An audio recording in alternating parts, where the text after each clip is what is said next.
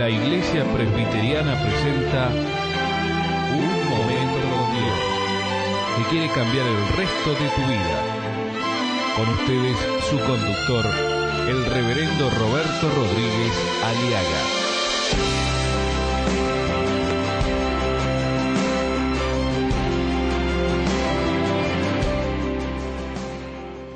Y la suegra de Simón estaba acostada con fiebre. Y enseguida le hablaron de ella. Entonces él, o sea, Jesús se acercó y la tomó de la mano y la levantó e inmediatamente le dejó la fiebre y ella le servía. La trilogía de la victoria frente a la enfermedad es la comunión con Cristo y la comunión con la familia que somos de Cristo. Madre, hijos y Jesucristo. Porque uno solo puede ser vencido, pero dos podrán resistirlo. Pero tres somos más que vencedores. Ahí está la trilogía. Yo, mi esposo, mis hijos. Y tercero, yo, mi esposo, mis hijos. Más Jesucristo hace la gran diferencia frente a cualquier adversidad. Por eso, hoy es el día de salvación. Es imposible encontrar a una mujer, una madre, una suegra que nunca haya sido lastimada. Madres suegras son que viven trastornos emocionales, heridas desde su niñez, se, se sienten mal, lastimadas física, psíquica y espiritualmente, y viven afectados y afectan a los demás. Vemos la palabra de Dios acá en Marcos capítulo 1, versículo 30. La suegra de Simón estaba acostada. La pregunta es, ¿cómo y con qué y con quién enfrentar la enfermedad que comienza en la familia? No luchemos solos, es imposible, hay que reconocer honestamente que necesitamos ayuda. Hay dificultades que como madre o como madre suegra no se puede lidiar solas. Necesitamos a nuestros hijos, necesitamos a nuestros yernos, necesitamos a nuestras nueras y también necesitamos a nuestros suegros. Pero sobre todo necesitamos a Jesucristo, porque Él es quien perdona todas mis maldades. Él es quien sana todas mis enfermedades. Él es quien libra mi vida del sepulcro. Él es quien me colma de amor y ternura. Él es quien me satisface con todo lo mejor. Él es quien me rejuvenece como el águila. Dice el Salmo 103, verso 3 al 5. ¿Cómo salir de esta dificultad? Entonces Jesús se acercó. Dice el versículo 30, le hablaron de ella. Vinieron a Jesús. La, enseguida hablar, le hablaron de ella. Qué bueno es tener una familia que ore por nosotros. Señora, querida madre suegra, ¿tiene usted familia que oren por usted? ¿Tiene usted la libertad de poderle llamar a su hija, a sus hijos o a sus yernos o sus nueras a pedir ayuda espiritual en sus momentos de dolor? ¿O es usted una mujer que se ha encerrado en sí misma y no tiene a nadie y nadie la quiere y vive sola? Le hablaron enseguida de ella. Versículo 30 de Marcos 1. La oración hecha según el orden de Dios es la llave que abre y desata el poder de Dios. Fíjense, enseguida le hablaron de ella, esto es intercesión. Pero ojo, no le pidieron a Pedro, no fueron a pedirle a Pedro ayuda, no fueron a pedirle a Juan ayuda. No fueron a, pedirle a ninguno de los apóstoles ayuda. No fueron a pedir ni a Rosa ni a María. No. Vinieron directamente a Jesucristo. Eso es el modelo de la manera como se desata la bendición de Dios el Padre sobre nuestras vidas, mi amigo. No hay otro intermediario, no hay otro camino. Jesucristo es el único camino porque hay un solo Dios y un mediador entre Dios y los hombres, Jesucristo, verdadero hombre, verdadero Dios. No fueron a ningún hombre más que a Jesús. Porque fue Jesús el mismo que tomó nuestras enfermedades. Fue Jesús quien llevó nuestras dolencias, dice Mateo 8:17. Fue Jesús mismo quien llevó nuestras enfermedades y sufrió nuestros dolores. Jesús dice bien claramente que el modelo del poder de la oración intercesora que produce efecto, milagro y salvación y sanación en cualquier circunstancia es cuando nosotros pedimos según Él lo estableció. Y la Biblia dice que todo lo que pidieres al Padre, dice Jesús, todo lo que pidieres al Padre en mi nombre, no en otros nombres, lo haré, dice el Señor. ¿Para qué? Para que el Padre sea glorificado en el Hijo. Si algo pidieres en mi nombre, yo lo haré. Es el principio. La presencia del Señor Jesús está en el lecho del dolor de esta madre, sufriendo la enfermedad. La intercesión, el clamor de los familiares, de los que creían y tenían a Jesucristo en, en la vida de ellos, hace que Jesús está presente. La respuesta, la intervención de Dios no se hace esperar. Dice la palabra, entonces Él se acercó, versículo 31. Enseguida oraron y enseguida Dios actuó. Qué poder que hay en la oración de todos aquellos hombres y mujeres que tienen a Jesucristo en sus vidas y en sus hogares y en su corazón. Esto es el efecto, esto es el secreto del poder de la oración. Dios actuará donde hay fe en el nombre de su Hijo. Jesús vino, vio a la suegra de Pedro, lo tocó y lo sanó.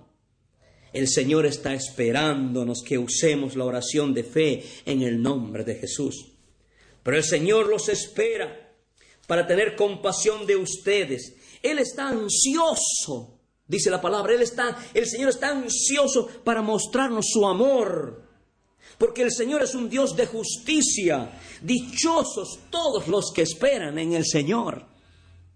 El Señor tendrá compasión de ti, madre que sufres, al oír que le gritas pidiéndole ayuda. Y apenas te oiga, te responderá es la promesa, es la palabra de Dios en Isaías 30, 18 al 19. Es la promesa de Dios. Apenas te oiga, te responderá. Ahí donde estás en tu lecho, tal vez no tienes palabras para decirle al Señor que te salve o te sane, pero Él sabe el lenguaje del gemido de tu corazón.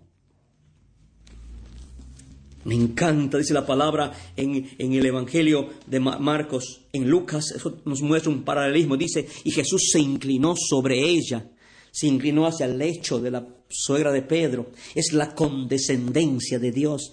Se humilló. Eso es lo que hizo Cristo, se humilló hasta lo sumo. Se acercó, se humilló, se agachó, condescendió y condescendió siempre con el dolor humano. Por eso Cristo vino a morir en la cruz, porque Él comprendió y comprende el dolor. Él lloró y lloró por, ver al hombre sumido, al hombre que es su creación sumido bajo el poder del pecado, bajo el poder de las tinieblas, bajo el poder de la inmundicia. Él, él, él lloró, sufrió, por eso vino a la cruz del Calvario, para salvarnos y darnos vida y vida en abundancia. Dios mismo se acercó al lecho del dolor de esta mujer enferma y la palabra aquí es se inclinó, significa que se acomodó. Me encanta cuando Cristo viene a la vida de una persona que está tocando fondo en su situación de enfermedad, de angustia, de lo que sea. Él toma una postura de victoria. Lucas dice bien claramente acá, en el capítulo 4, 38 al 41 dice que el Señor se inclinó sobre ella. Esa palabra se acomodó, tuvo una postura de victoria sobre la enfermedad y sobre todo espíritu de enfermedad. Él dijo, basta. Así es cuando le invocamos a Él, porque Él no quiere que nadie padezca. Él no quiere que nadie se pierda. El Señor peleará por vosotros y vosotros estaréis tranquilos. Eso llama, se acomodó. Y no solamente se inclinó sobre ella, condescendiendo en su dolor, identificándose con el dolor de esta pobre mujer que estaba por, por morir con su enfermedad. En esos tiempos esa enfermedad no se podía curar, se le acercó y se enfrentó a la enfermedad. Y no solamente se acercó, sino también que habló. Y le habló. Porque dice que reprendió a la fiebre. Esto es la autoridad y el poder que Cristo tiene para ejecutar salvación, liberación y sanación. Dijo, ya basta, hasta aquí no más enfermedad. Se acabó. Tus efectos negativos de estar arruinando a alguien que yo hice a mi imagen y a mi semejanza. Reprendió a las fiebres. Mató Cristo mató con su palabra al virus que producía la fiebre y la enfermedad en la vida de esta pobre mujer. Es que eso es el poder de la palabra. El poder de la palabra. Envió su palabra y los sanó y los libró de su ruina, dice el Salmo 107, verso 20. Eso comprendiendo uno va a pasar. hay un hombre que entendió este principio, el centurión. Tuvo un su siervo enfermo. Señor le dijo, no soy digno de que entres bajo mi techo. Solamente di la palabra. Solamente te pido que desates, ejecutes tu palabra de, que tiene poder y autoridad para salvar, liberar y sanar. Di la palabra y mi criado sanará. Y Jesús le dijo, pues conforme tu fe se ha hecho. Y él se fue y cuando llegó a la casa, a su casa, este hombre encontró a su criado sano en aquella misma hora. Mi amigo, ¿usted sabe lo que tiene el poder que tiene la palabra de Dios? Y yo en el nombre de Jesús y en el poder de la palabra de Cristo, declaro una palabra de fe de sanación sobre ti, mujer que estás enferma en tu lecho. Y en el nombre de Jesús te digo, levántate Queda sano de tu enfermedad en el nombre y en el poder de Jesucristo y del Espíritu Santo de Dios. Mujer, quedas libre de tu enfermedad. Recíbelo porque es la palabra de Dios. Y ella se levantó, le, se incorporó, inmediatamente le dejó la fiebre y ella le servía. Este es el último momento que usted está esperando, eche mano de la vida eterna. Levántate. Eso es el poder de Cristo. Cristo incorpora a la vida. Cristo incorpora al servicio a toda mujer que sufre. Y ella se levantó y les servía y comenzó a atenderlos. Cristo tiene poder para incorporar tu vida de inactividad, de derrota, de, de, confusión, mi querida madre. Ahí donde estás, Cristo te devuelve la vida, la salud, para que estés capacitada para servir y disfrutar de la vida. Donde hay salud,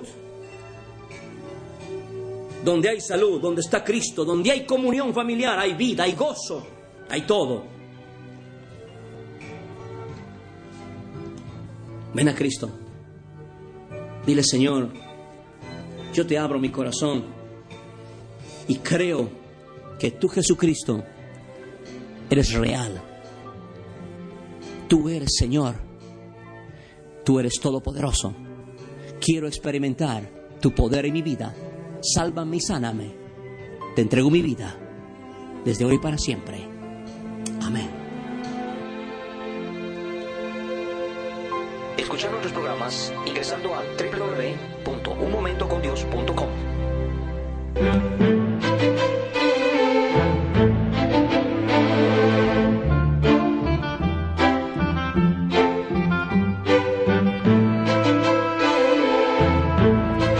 ha sido Un Momento con Dios, presentado por la Iglesia Presbiteriana. Y te invitamos a sintonizarnos mañana en este mismo horario.